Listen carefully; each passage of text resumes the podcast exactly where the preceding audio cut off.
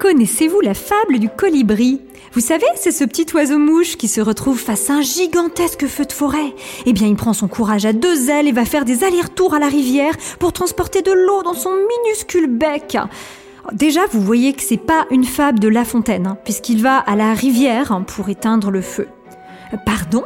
Vous pensez qu'il n'a aucune chance, le colibri? Attendez, c'est déjà le seul oiseau équipé d'une marche arrière, ou plutôt d'un vol arrière.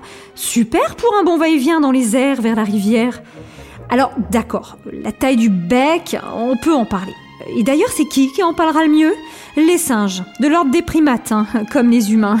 Ils disent au colibri que ça sert à rien ce qu'il fait, et le traitent de tête de mule. Eh, petit bec, mais ça sert à rien ce que tu fais. ça sert à rien ce qu'il fait. Euh, des primates, hein, je vous disais. Punaise, il y en a déjà qui sont sur leur smartphone en train de taper humain, primate. Oui, oui, il y a des infos scientifiques dans cette chronique, faut pas croire. Quand un individu croit vous insulter en vous traitant de primate, il suffit de le féliciter pour ses facultés d'observation. Bref, eh ben le petit colibri leur répond à ces primates primaires Peut-être que ça sert à rien, mais je fais ma part. Ça, c'est un oiseau qui fait mouche. Je fais ma part. Imaginez un peu que les pélicans se joignent à lui avec leurs organes pour faire leur part. Eux, ils en ont un gros de bec.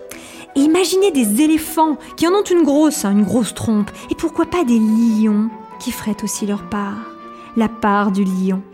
Oh, même la fontaine se joint à nous, c'est magique. Alors imaginez qu'on soit 7 milliards à faire notre part. Vous croyez encore que ça ne changera rien?